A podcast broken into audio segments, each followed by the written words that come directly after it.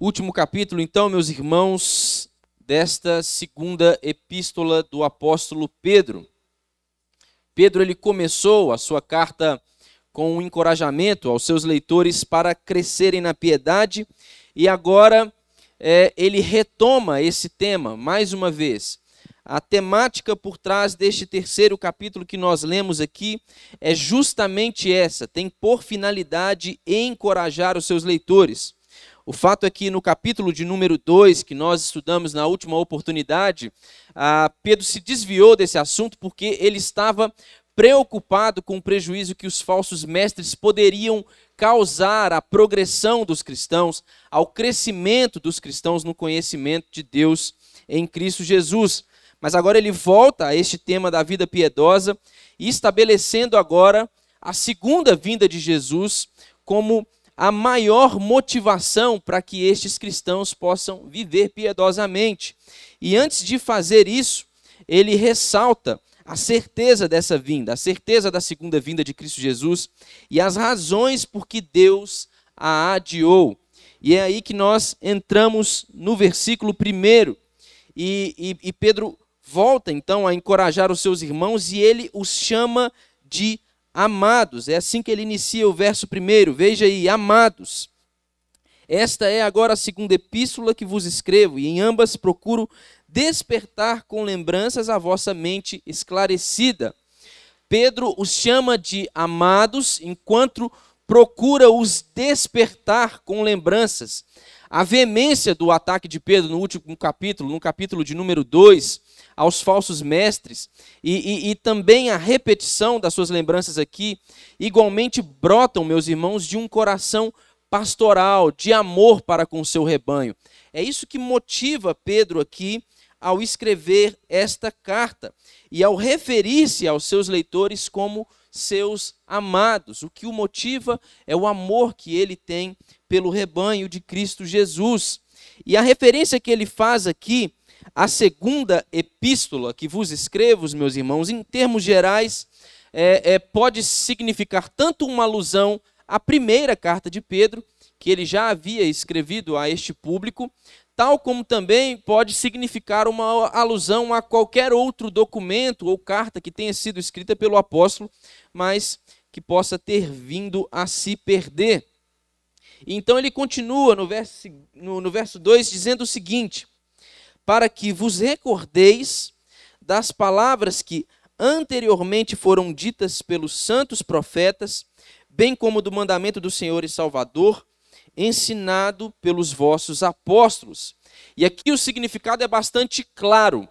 Aqui Pedro ressalta a conexão que existe entre os profetas que prenunciaram a verdade cristã, Cristo que então exemplificou esta verdade e os apóstolos que deram a ela uma interpretação autorizada pelo Senhor Jesus Cristo, pois eles eram seus mensageiros comissionados por Jesus para esta tarefa. Então, a autorrevelação de Deus, ela devia ser vista na palavra de Deus escrita nas escrituras proféticas e a mensagem falada através da proclamação apostólica. Pedro está fazendo uma conexão entre estes três aqui. Abra sua Bíblia em Efésios.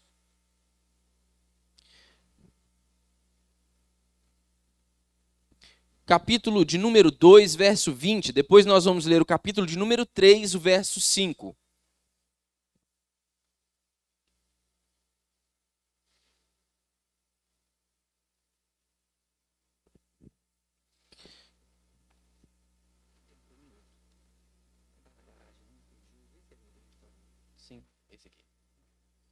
Meus irmãos, só uma interrupção antes da nossa leitura aqui.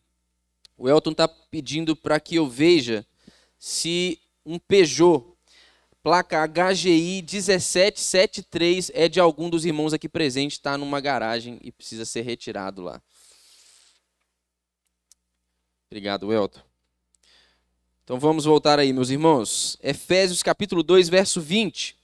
A palavra de Deus diz assim: edificado sobre o fundamento dos apóstolos e profetas, sendo ele mesmo, Cristo Jesus, a pedra angular. Capítulo 3 agora, verso 5.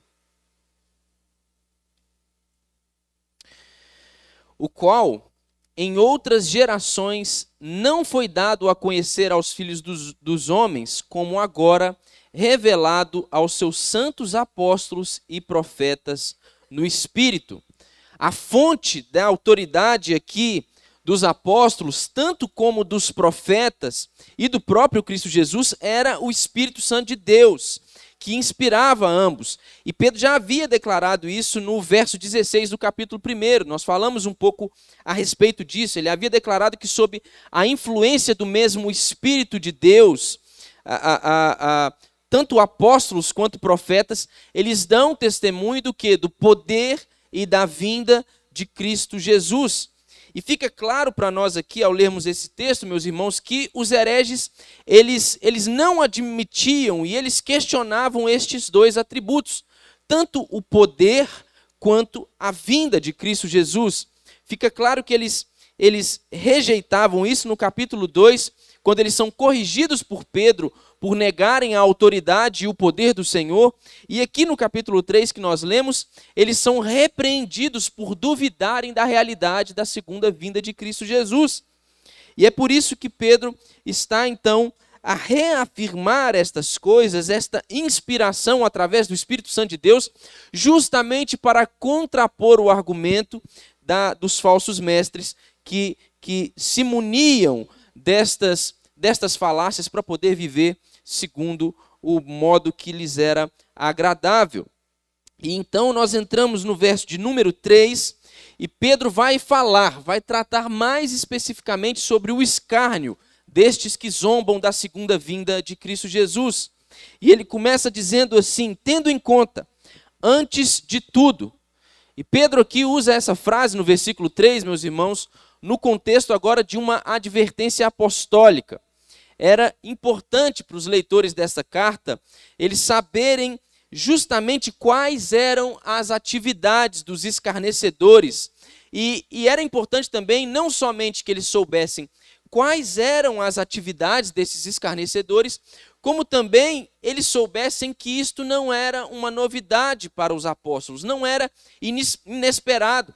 Eles já haviam predito estas coisas, eles já sabiam que estas coisas haveriam de acontecer. Atos, no capítulo de 20, abra, abra sua Bíblia aí no, número, no capítulo número 20 de Atos, os versos 19 a 31, nós vamos ver um exemplo semelhante aí desta advertência apostólica. Atos 20, versos 19 a 31. Veja bem, eu sei que, depois da minha partida, entre vós penetrarão lobos vorazes que não pouparão o rebanho, e que dentre vós mesmos se levantarão homens falando coisas pervertidas para arrastar os discípulos atrás deles. Portanto, vigiai, lembrando-vos de que por três anos, noite e dia, não cessei de admoestar com lágrimas a cada um. Esta é a advertência de Paulo aos seus leitores. Os falsos mestres, aqui, segundo o verso de número 3, meus irmãos, eles zombam da segunda vinda e, ao mesmo tempo, eles vivem seguindo as suas próprias paixões. Veja aí, tendo em conta, antes de tudo, que nos últimos dias virão escarnecedores com os seus escárnios, andando segundo as próprias paixões.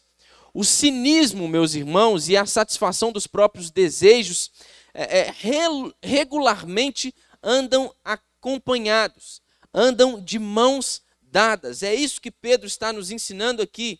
Estes homens aqui, eles não escarnecem simplesmente da volta de Cristo por causa da sua demora, ou do seu atraso, ou do fato de ter sido ela adiada eles escarnecem a própria ideia da volta de Jesus.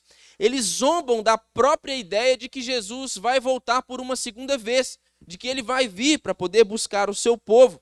E Pedro está aqui a traçar, a delimitar qual é o estilo de vida destes escarnecedores. E no verso de número 4, ele diz assim: E dizendo: Onde está a promessa da sua vinda? Porque desde que os pais dormiram, todas as coisas permanecem como desde o princípio. E nós vamos começar aqui por essa última parte neste versículo. Todas as coisas permanecem como desde o princípio da criação. Esse aqui, meus irmãos, é o motivo para os escarnecedores é, é, zombarem da segunda vinda de Cristo Jesus. Eles sustentavam o seu argumento no fato de que a promessa de Deus não era digna de confiança, porque este mundo ele é um mundo estável e imutável. Ou seja, o que, que isso significa? Esse mundo tem plenas condições de continuar a subsistir por muito tempo, pela totalidade dos anos, da história, das eras, sem sofrer qualquer tipo de alteração. Ele não vai mudar. Ele já existe há tanto tempo já existe há tanto tempo, já há tanto tempo as coisas permanecem como desde a criação. Este mundo ele é estável, ele não muda. Por que então Jesus haveria de vir e de irromper a história mais uma vez? Os escarnecedores eles apoiavam o seu ceticismo nessa nessa ideia, neste argumento de que as coisas não iriam mudar, justamente pelo fato de que elas permaneciam do mesmo jeito desde a criação. Mas Paulo, Pedro tem como intenção aqui adverti-los e ensiná-los a respeito disso mais à frente, de qual é a verdadeira realidade no tocante à segunda vinda de Cristo Jesus. E aí eu quero que vocês voltem um pouco mais acima, neste verso 4, onde a palavra diz assim: Porque desde que os pais dormiram, esta é uma referência do próprio Pedro aqui. E os pais aqui, meus irmãos, mencionados a, a, em referência a essa alegação dos escarnecedores, segundo muitos intérpretes, eles são uma, uma referência à morte de pais como Estevão, ou Tiago, filho de Zebedeu, ou Tiago justo e alguns outros cristãos, que nós vamos poder ver algum exemplo, os exemplos de, de mortes como essas lá no capítulo 13 de Hebreus, no verso 7. E essa situação, a morte destes pais, destes cristãos mencionados aqui, a, a, já serviria como um, um excelente fundamento para a zombaria desses carnecedores. Entretanto, tem alguns outros intérpretes que acreditam que essa referência aos pais, aos pais que dormiram, é uma referência à morte dos cristãos do primeiro século. O que, que isso significa para esses intérpretes? Para estes intérpretes, a ideia de os pais aqui serem referidos, serem a, a, a, os primeiros cristãos do primeiro século, serve como argumento para eles justificarem esta autoria desta carta como não sendo a autoria de Pedro. Se vocês se lembram do nosso primeiro estudo, vocês lembram que eu mencionei rapidamente com vocês que a carta de 2 Pedro, ela suscita uma série de confusões entre os intérpretes, alguns alegando não ser de fato uma carta de Pedro, embora seja homônima, eles acreditam que foi um falsificador que tenha escrito usando o nome, o nome de Pedro, o que era muito comum naquele tempo, enquanto outros acreditam a diversos fatos narrados aqui nessa carta, a carta como sendo de fato escrita por Pedro. Mas para estes intérpretes que entendem que essa referência aos pais diz respeito aos cristãos do primeiro século, então essa carta não poderia ter sido escrita por Pedro. Porque essa carta nós vimos que foi escrita por Pedro na década de 60, entre os anos 60 e 64. Ele morreu ali entre o ano 67 e 68 depois de Cristo. Se esta referência aos pais de fato fosse uma referência a todos os primeiros cristãos do, do primeiro século, então essa carta teria sido escrita o quê? possivelmente no segundo século, depois do tempo em que Pedro já havia morrido.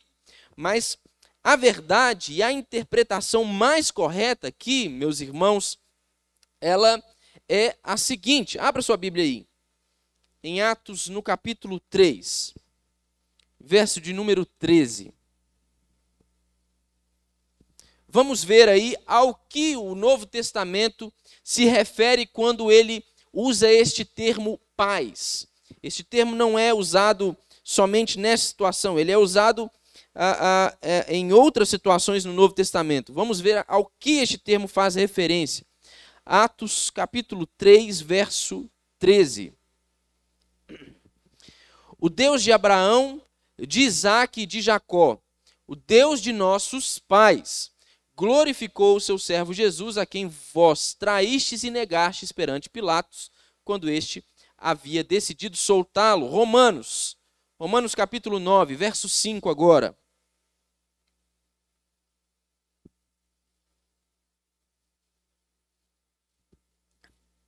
Capítulo 9 de Romanos, verso 5. Veja aí.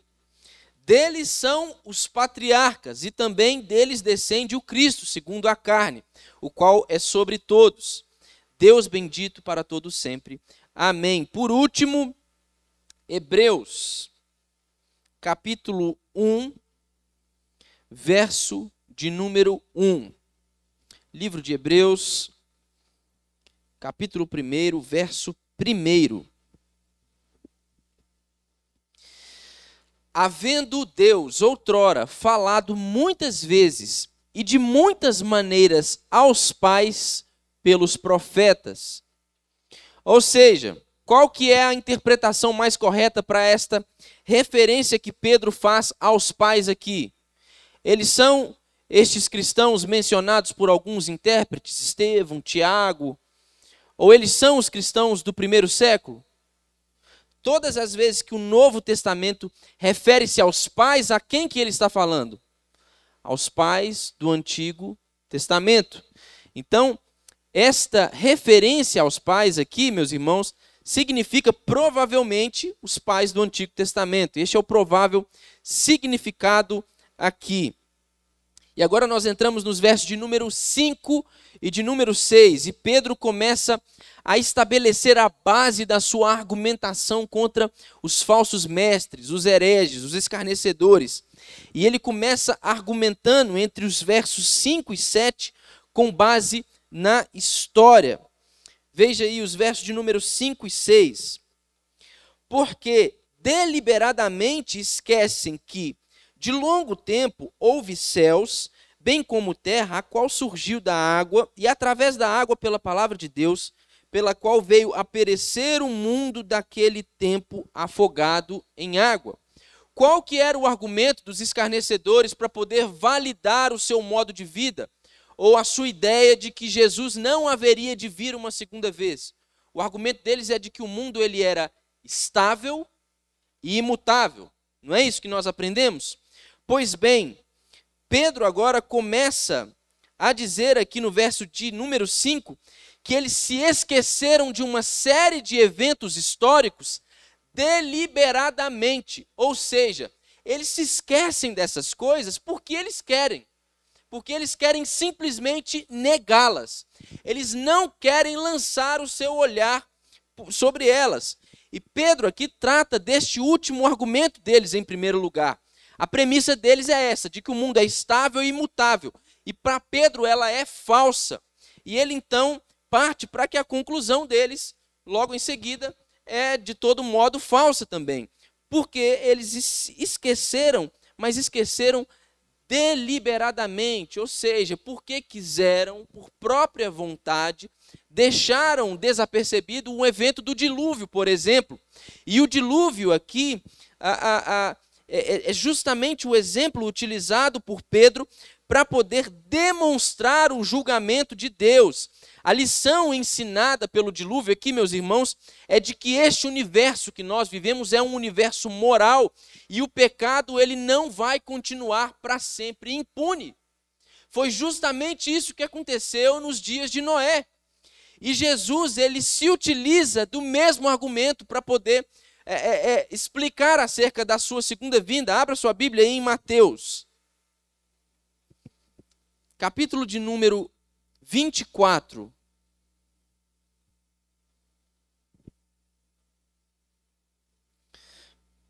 Mateus 24.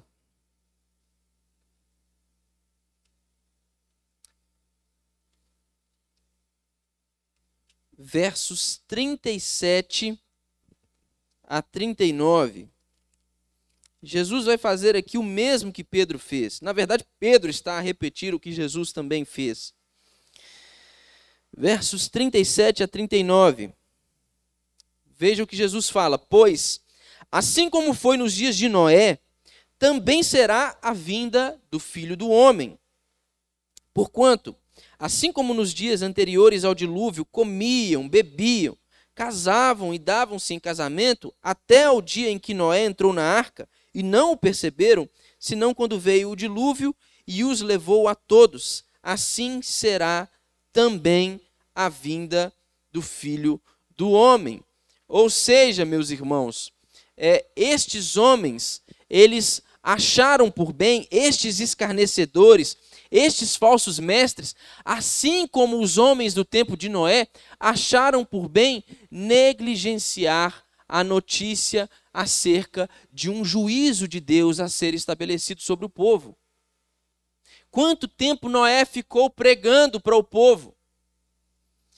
Quanto tempo Noé foi orientado por Deus a pregar ao povo e a anunciá-los o juízo que Deus estava para estabelecer eh, naquele presente tempo, antes mesmo de construir a arca.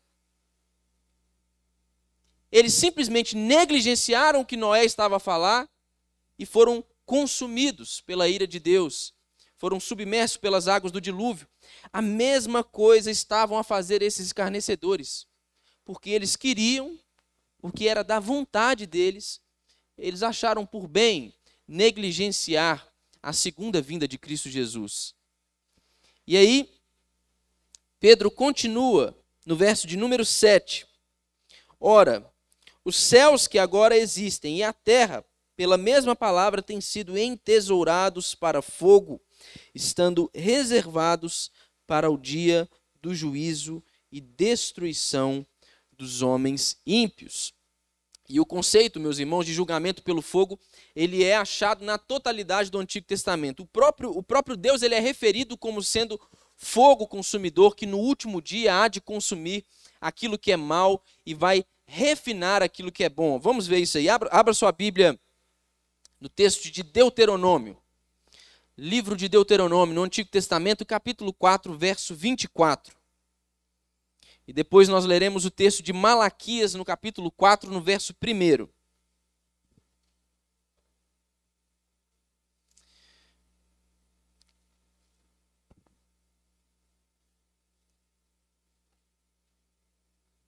Deuteronômio 4, 24. Veja bem, porque o Senhor teu Deus é fogo que consome, é Deus zeloso Agora, Malaquias 4, verso 1. Pois eis que vem o dia e arde como fornalha. Todos os soberbos e todos os que cometem perversidade serão como restolho. O dia que vem os abrasará, diz o Senhor dos Exércitos, de sorte que não lhes deixará nem raiz, nem ramo. Portanto, esta figura utilizada aqui por Pedro, ela é presente na totalidade do Antigo Testamento e é, portanto, o fundamento utilizado por ele para sinalizar esta segunda vinda, ou este juízo de Deus, como se encerrando ou terminando com a ordem presente deste nosso tempo em fogo, em ardor. E agora Pedro passa da sua argumentação histórica, passando aí pelo Antigo Testamento, afirmando este juízo de Deus e, e estes céus e terra como estando entesourados para o fogo, e afirmando eventos como o dilúvio, para poder argumentar com base na Escritura. Veja aí o verso de número 8. Há, todavia, uma coisa, amados, que não deveis esquecer: que para o Senhor um dia é como mil anos, e mil anos como um dia. Essa verdade é expressa, meus irmãos, no texto aqui, pelo uso que Pedro faz da Escritura. Pedro está a citar aqui o Salmo de número 90, no verso 4, que diz: Pois mil anos aos teus olhos são como o dia de ontem que se foi e como a vigília da noite. Então, Pedro estava a referir-se aos escarnecedores, Pedro estava a se direcionar para eles agora, falando sobre o seu erro de deliberadamente se esquecerem dos fatos históricos por ele apresentados, e agora ele volta a sua atenção para os seus fiéis. De novo, Pedro começa a conversar com os seus amados. E embora os hereges eles pudessem ter negligenciado deliberadamente os falsos históricos por causa da ignorância deles, a, a, pelo menos os fiéis, os amados de Pedro aqui, eles não deveriam deixar de perceber a verdade importante. Que verdade? A verdade de que o tempo para Deus não é como o tempo é para nós mesmos. É isso que Pedro está ensinando aqui. Aquilo que o homem considera, meus irmãos, como um período longo de tempo, é como um mero dia no modo de Deus calcular o tempo. E este é o meio pelo qual Pedro começa a estabelecer o fundamento do seu argumento em favor da segunda vinda de Cristo Jesus. E agora, no verso de número 9, ele passa a argumentar com base no caráter de Deus. Ele continua dizendo: Não retarda o Senhor a sua promessa, como alguns a julgam demorada. Pelo contrário, ele é longânimo para convosco, não querendo que nenhum pereça, senão que todos cheguem ao arrependimento. A terceira refutação, portanto, de Pedro aqui, a refutação de Pedro aos escarnecedores, ela é tirada da natureza de Deus. O que, que ele está falando? É que a longanimidade de Deus é o que adia a sua vinda, a consumação de toda a história. É a misericórdia de Deus que conserva aberta, meus irmãos, a porta para os pecadores arrependidos. A razão por detrás daquilo que os escarnecedores julgavam ser uma demora de Deus, um atraso de Deus, na verdade, a razão por trás disso é a misericórdia e a paciência de Deus, que não quer que nenhum dos seus se perca. Pedro agora está argumentando com base no caráter de Deus. É a sua misericórdia que faz com que ele venha a adiar a consumação da história. E aí, nos verso, o verso de número 10, Pedro segue as suas argumentações e agora ele começa a argumentar com base na promessa de Cristo. Ele vai dizer que, a despeito da demora, o Senhor virá. Veja aí o verso de número 10. Virá, entretanto, como ladrão o dia do Senhor, no qual os céus passarão com estrepitoso estrondo e os elementos se desfarão abrasados. Também a terra e as obras que nela existem serão atingidas. Pedro mais uma vez volta aqui para esse dito de Jesus que causou uma forte impressão na igreja primitiva. Que dito é este?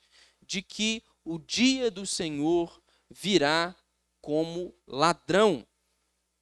Veja aí o verso 43 de Mateus, no capítulo 24.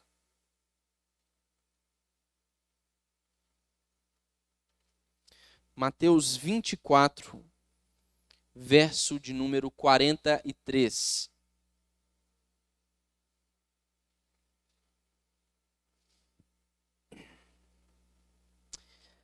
Mas considerai isto: se o pai de família soubesse que hora viria o ladrão, vigiaria e não deixaria que fosse arrombada, arrombada a casa. O que, que Pedro está falando? Pedro está ensinando que a vinda de Jesus vai ser tão repentina, tão inesperada e tão desastrosa para os despreparados, que vai ser como um arrombamento noturno. Paulo vai falar nos mesmos termos acerca deste aspecto repentino e decisivo do advento. Abra sua Bíblia aí no texto de 1 Tessalonicenses, capítulo de número 5, primeira carta de Paulo aos Tessalonicenses. Capítulo 5, verso 2. Para vocês verem que esta, é, esta era uma referência comum ao dia do Senhor. Assim como Pedro está fazendo aqui, a semelhança de Jesus, Paulo também fazia a mesma coisa. Ele diz assim: Pois vós mesmos estáis inteirados com precisão de que o dia do Senhor vem como ladrão de noite. Então, este dito era comum entre os apóstolos e também era um dito conhecido das igrejas ali na Ásia.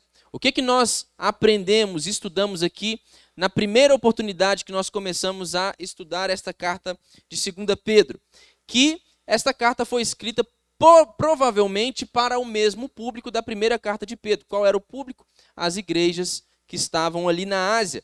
Esse dito era conhecido para eles. Veja bem, abra sua Bíblia em Apocalipse.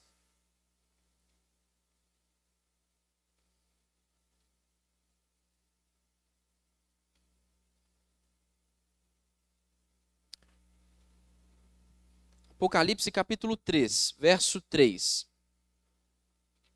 Depois nós vamos ler o capítulo 16, o verso 15.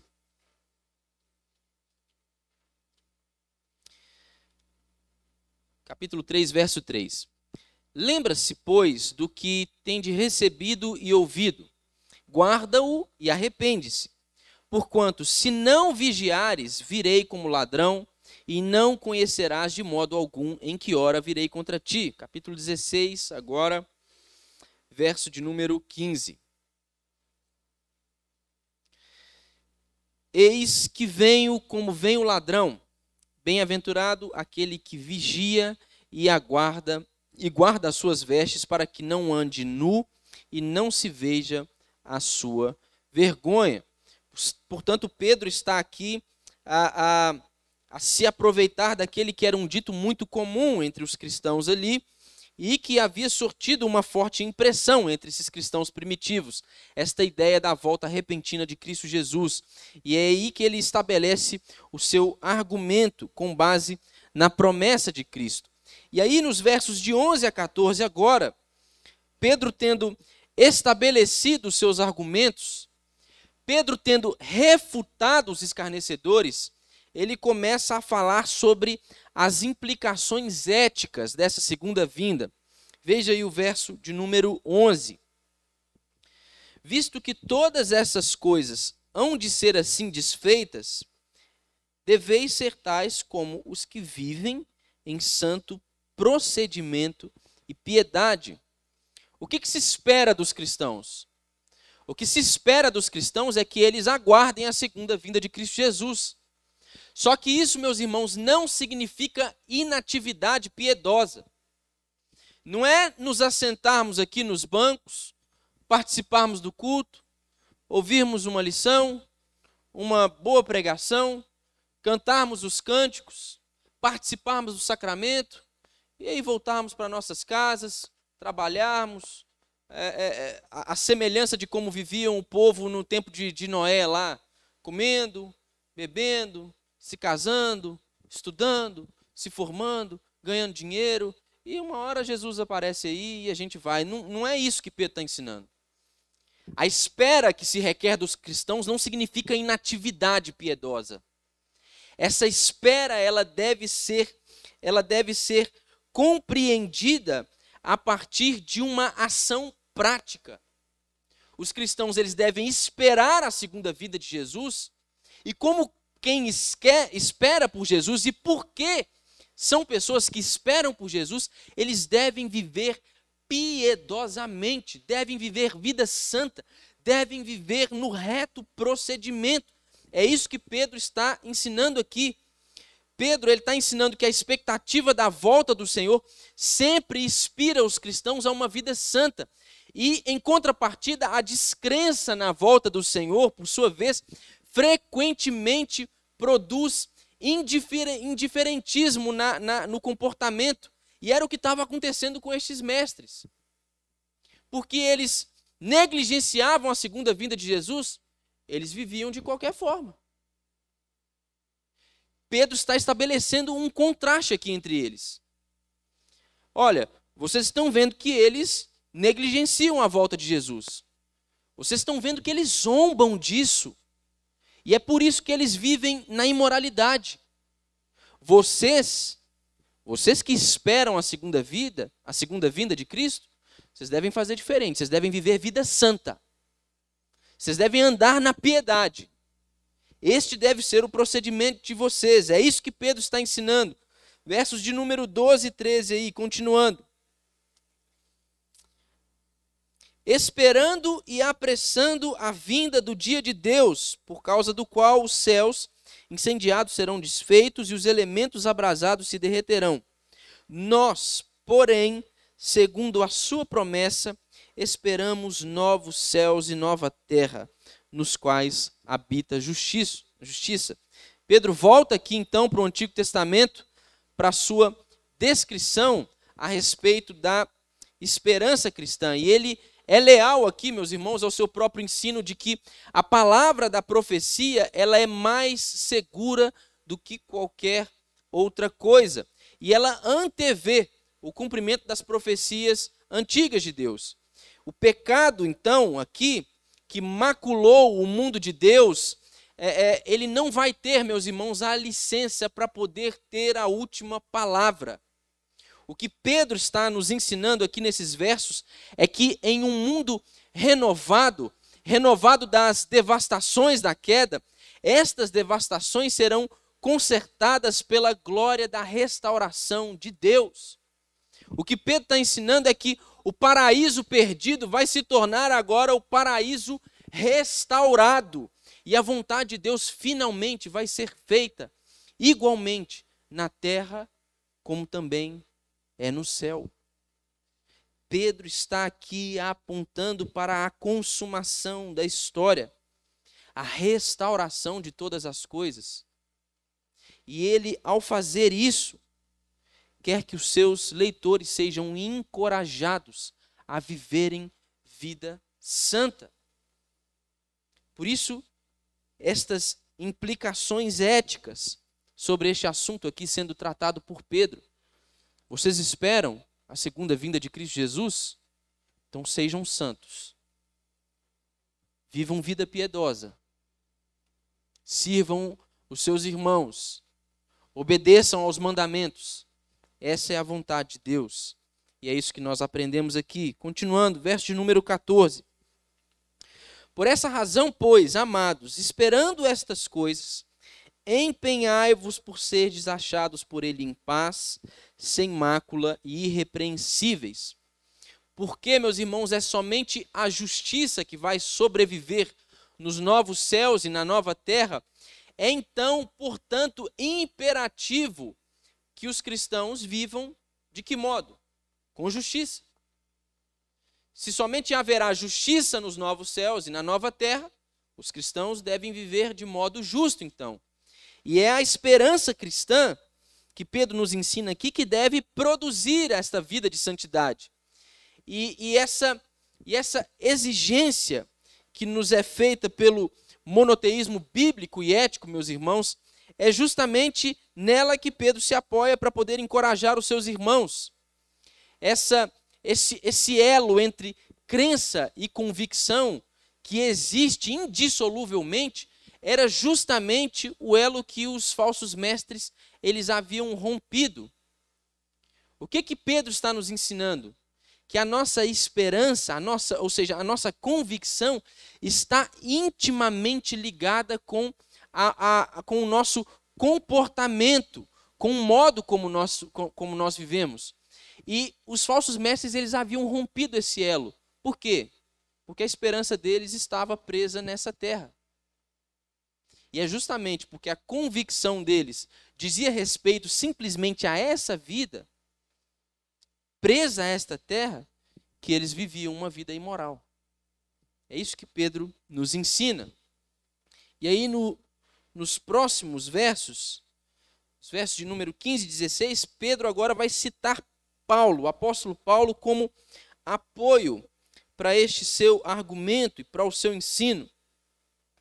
E ele começa assim, no verso 15: E tende por salvação a longanimidade de nosso Senhor, como igualmente o nosso amado irmão Paulo vos escreveu, segundo a sabedoria que lhe foi dada, ao falar acerca destes assuntos, como de fato costuma fazer em todas as suas epístolas, nas quais há certas coisas difíceis de entender, que os ignorantes e instáveis deturpam, como também deturpam as demais escrituras para a destruição deles. O ponto essencial desse versículo de número 15 aqui, meus irmãos, é que a paciência do Senhor, revelada aí no, no verso de número 9 também, é, esse adiamento misericordioso da segunda vinda de Cristo, visa levar os homens através do arrependimento e da fé para a salvação. Este é o ponto central da mensagem aqui deste versículo. Porque por que que esta misericórdia de Deus adia a sua segunda vinda para poder guiar o seu, o seu povo à salvação? Justamente porque a, a, a, as suas as, o, o dia da oportunidade, o dia da misericórdia vai se encerrar quando o Senhor vier.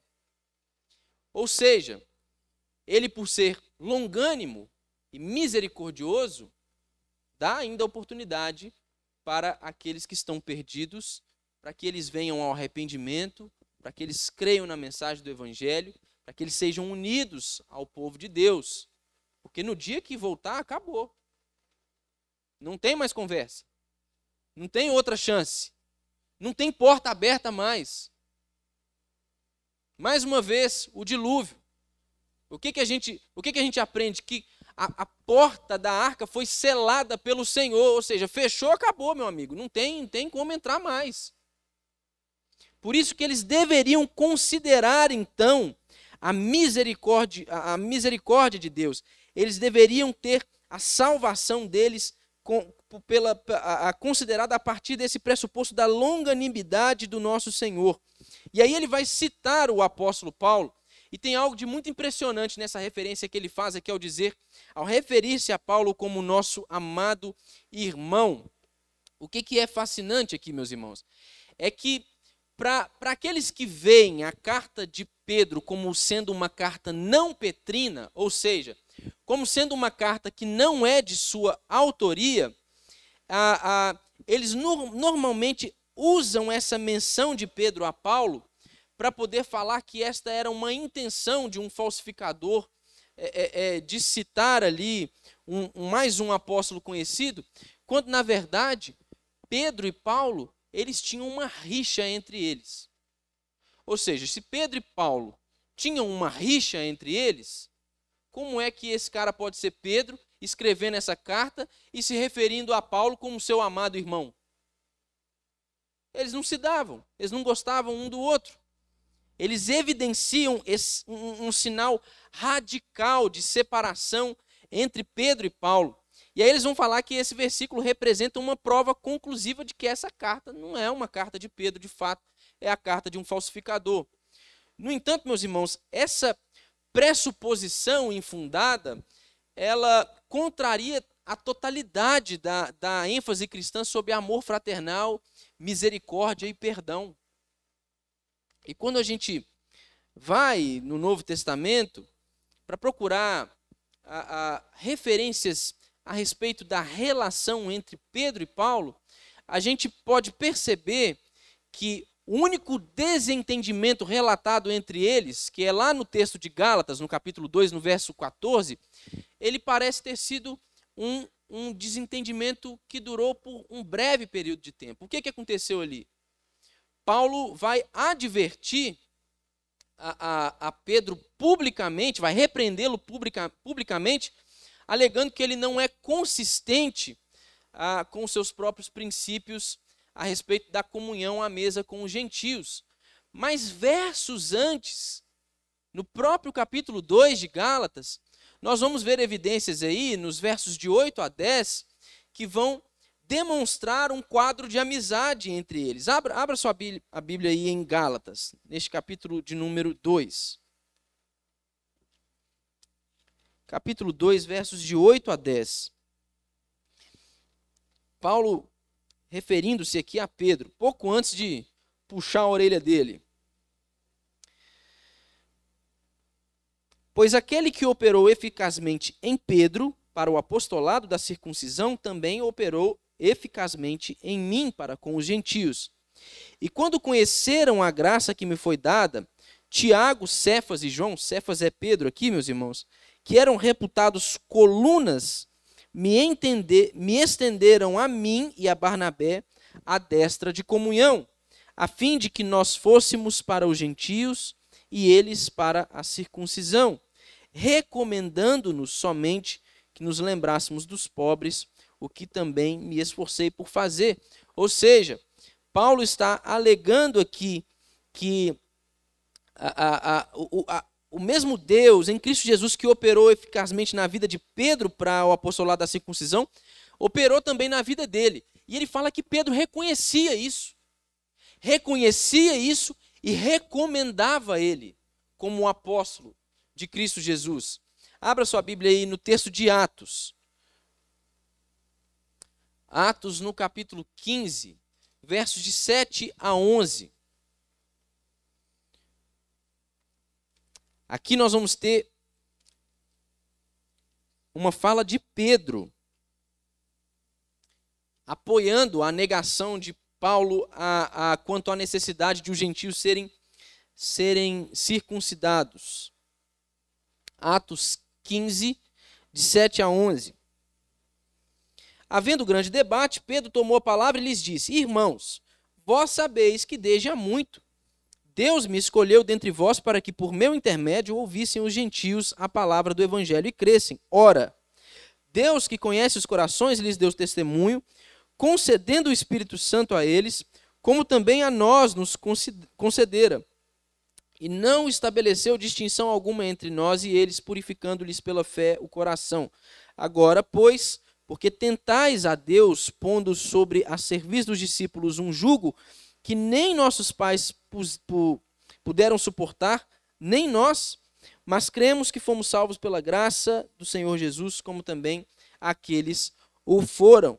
Ou seja, aqui nós temos mais uma evidência desta relação próxima entre Pedro e Paulo, como o modo como eles apoiavam-se uns aos outros e reconheciam o dom de Deus em sua própria vida.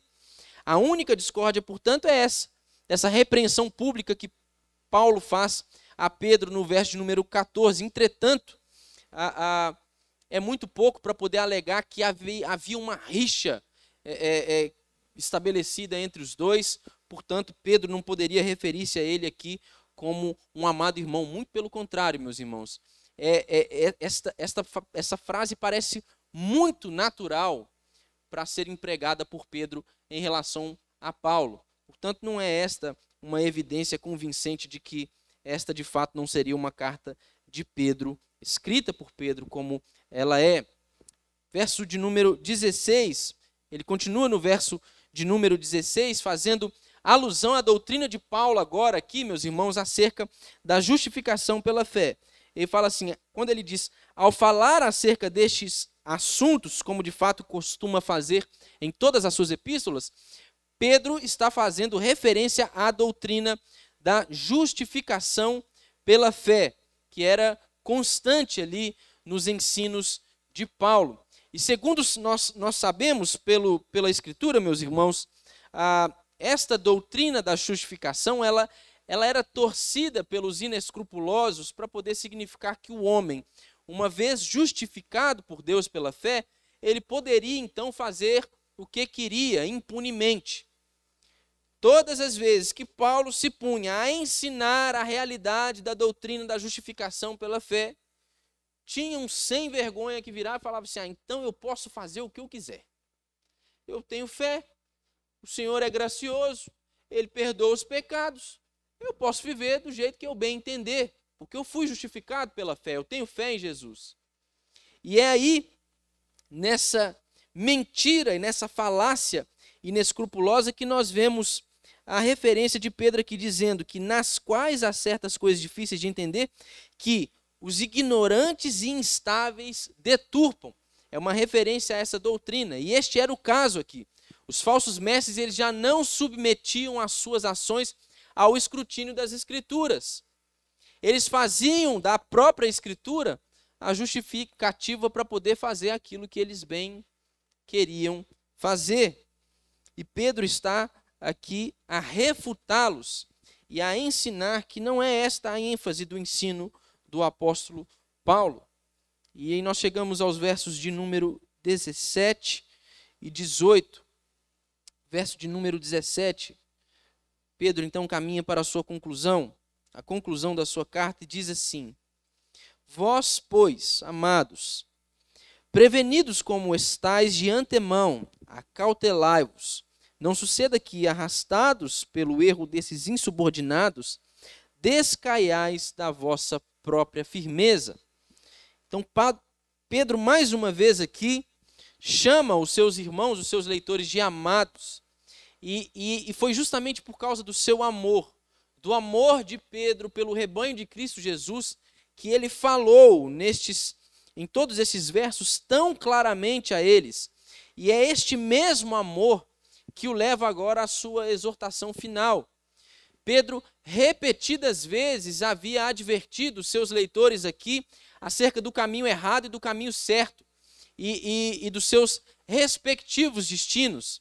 E agora ele está jogando a responsabilidade para os seus leitores. Ele está falando: olha, agora a batata quente está assando na sua mão. A responsabilidade agora é sua. Em qual sentido? No sentido de não serem arrastados pelo erro destes insubordinados, ou seja, dos escarnecedores que zombavam da segunda vinda de Cristo Jesus. O que, que Pedro está falando? Agora que vocês entendem, sabem tudo isso que eu expliquei para vocês, a responsabilidade é de vocês, de não andarem guiados por essas mentiras, de não andarem guiados por esta falácia. E Pedro, entre todos os homens, meus irmãos, ele tinha uma boa razão para poder reconhecer este perigo. Por quê? Porque ele sucumbira a este perigo e ele negara ao seu próprio mestre. Não é isso que a Escritura nos ensina?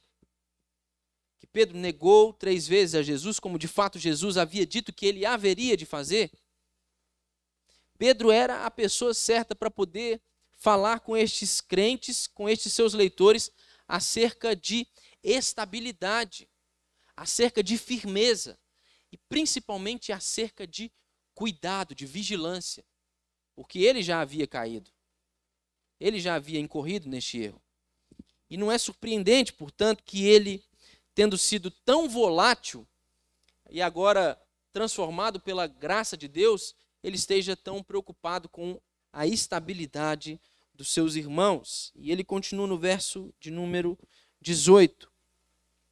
Antes, crescei na graça e no conhecimento de nosso Senhor e Salvador Jesus Cristo. A Ele seja a glória, tanto agora como no dia eterno. A firmeza de Pedro aqui é demonstrada pelo fato de que ele termina a sua carta do mesmo modo como ele havia começado. Abra aí no capítulo 1.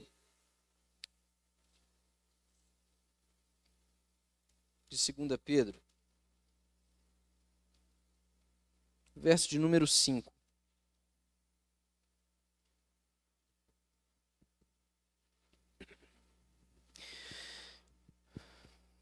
Por isso mesmo, vós, reunindo toda a vossa diligência, associai com a vossa fé a virtude, e com a virtude o conhecimento. Portanto, a firmeza de Pedro fica expressa aqui. Ele termina a sua carta do mesmo jeito que começou, tratando a respeito do assunto do crescimento. O que nós aprendemos aqui, meus irmãos, é que a vida cristã, ela é uma vida de desenvolvimento.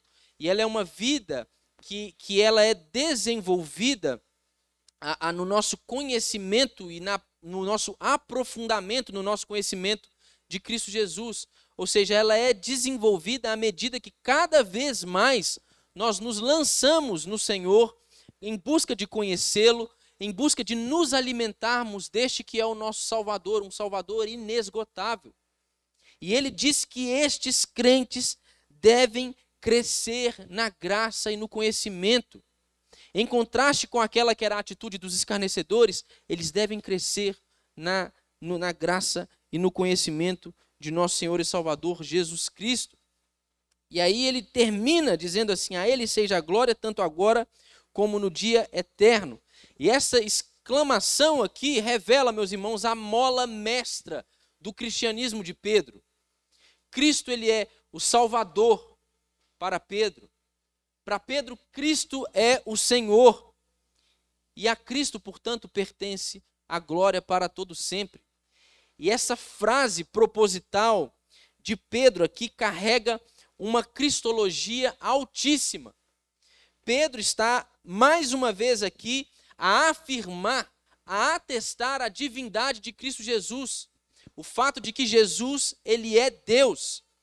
se a glória pertence a Deus, como nós vemos lá no capítulo 11, no verso 36 de Romanos, e Pedro agora está tributando esta mesma glória ao Senhor Jesus, ele faz isso porque ele havia entendido, meus irmãos, Pedro havia entendido que a, a, a, todos devem honrar o filho do mesmo modo como eles honram o pai. É isso que está presente lá no texto de João, no capítulo 5, de número 23. Pedro está atribuindo divindade a Jesus Cristo aqui. Por isso que ao referir-se neste termo a, a, ao fato de ser a ele a glória, ele está falando de Jesus. Por quê? Porque para Pedro está claro que Jesus, ele é Deus. E é por isso que ele afirma essa verdade. E é apropriado, meus irmãos, que a glória de Cristo encerrasse essa epístola, que tanto tem para nos dizer a respeito da indignidade do homem. Pedro, ele demonstra aqui aquela atitude de dependência amorosa e reverente do Senhor. Atitude essa que no decurso desta carta, no decurso dessa epístola, havia ele havia procurado inculcar ali nos seus leitores. Era esta atitude que, eles, que ele queria que eles tivessem. Ele queria que os seus leitores entendessem que este era o grande meio do progresso na vida cristã. Este era o modo como eles deveriam viver, crescendo na graça e no conhecimento de Cristo Jesus, tributando a Ele a glória que lhe é devida. Esse, este capítulo, meus irmãos, de 2 Pedro, é o último paralelo estabelecido por Pedro entre cristãos de fato aqueles que obtiveram acesso à graça de Deus pela fé, e aqueles falsos mestres, enganadores, escarnecedores, zombadores. É o último paralelo estabelecido por Pedro. Pedro, durante toda a sua carta, está nos ensinando sobre o modo de vida que é comum aos cristãos, aqueles que foram salvos pela fé em Cristo Jesus e receberam a sua graça, e o modo de vida daqueles que professam ser cristãos, que surgiram ali no meio daquela, daquelas comunidades, mas na verdade eram enganadores, que era uma vida imoral, uma vida de constante insurgência contra o Senhor, uma vida de desobediência. Pedro está estabelecendo o último contraste entre eles.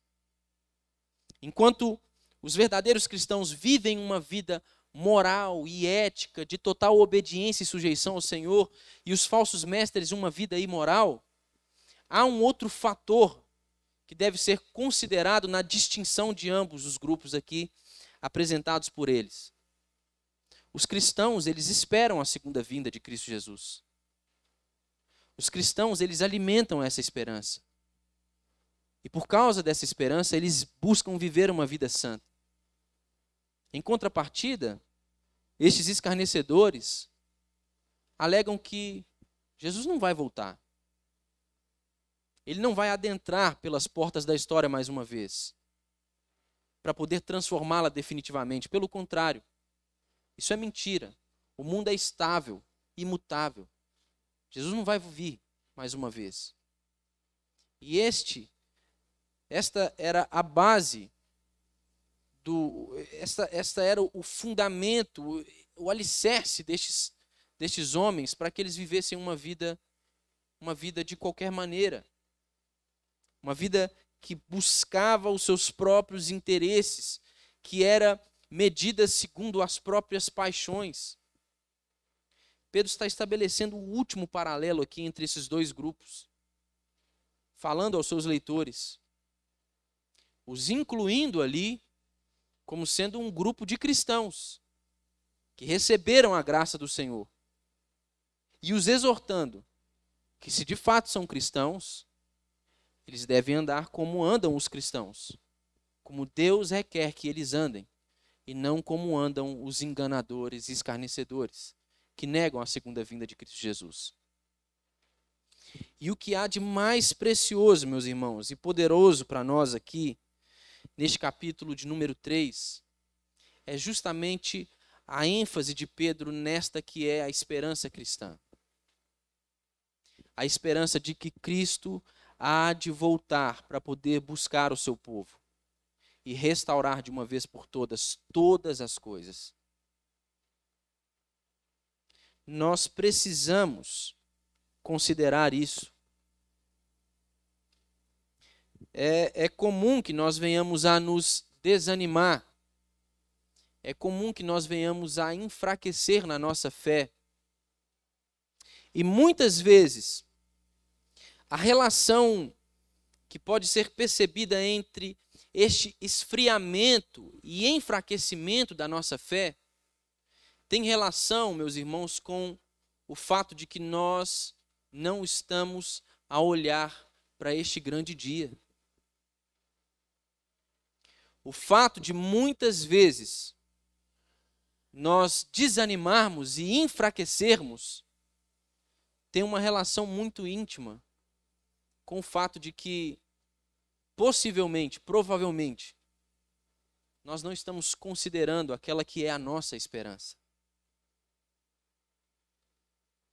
Portanto, para que nós sejamos encorajados, fortalecidos, aquecidos pelo Senhor, basta que nós lancemos o nosso olhar sobre a Sua palavra e contemplemos a realidade dessa segunda vinda era comum que os apóstolos se utilizassem da narrativa da segunda vinda de Cristo Jesus para poder estimular e fortalecer os cristãos.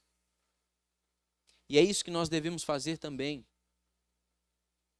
Nós estamos fracos, nós temos decaído na nossa condição de vida como cristãos, nós temos incorrido em pecado contra o Senhor, nós não conseguimos estabelecer uma vida constante de devoção diante do Senhor. Nós não temos lido a Sua Santa Palavra. Nós não temos gastado o nosso tempo de joelhos em oração diante do Senhor. Nós precisamos olhar para esse grande dia, meus irmãos. Nós precisamos contemplar esta realidade. O Senhor virá. O Senhor virá. Isso basta para fortalecer-nos. Mas não somente para nos fortalecer, mas também para nos fazer vigilantes. Porque o Senhor virá e virá repentinamente, como um ladrão.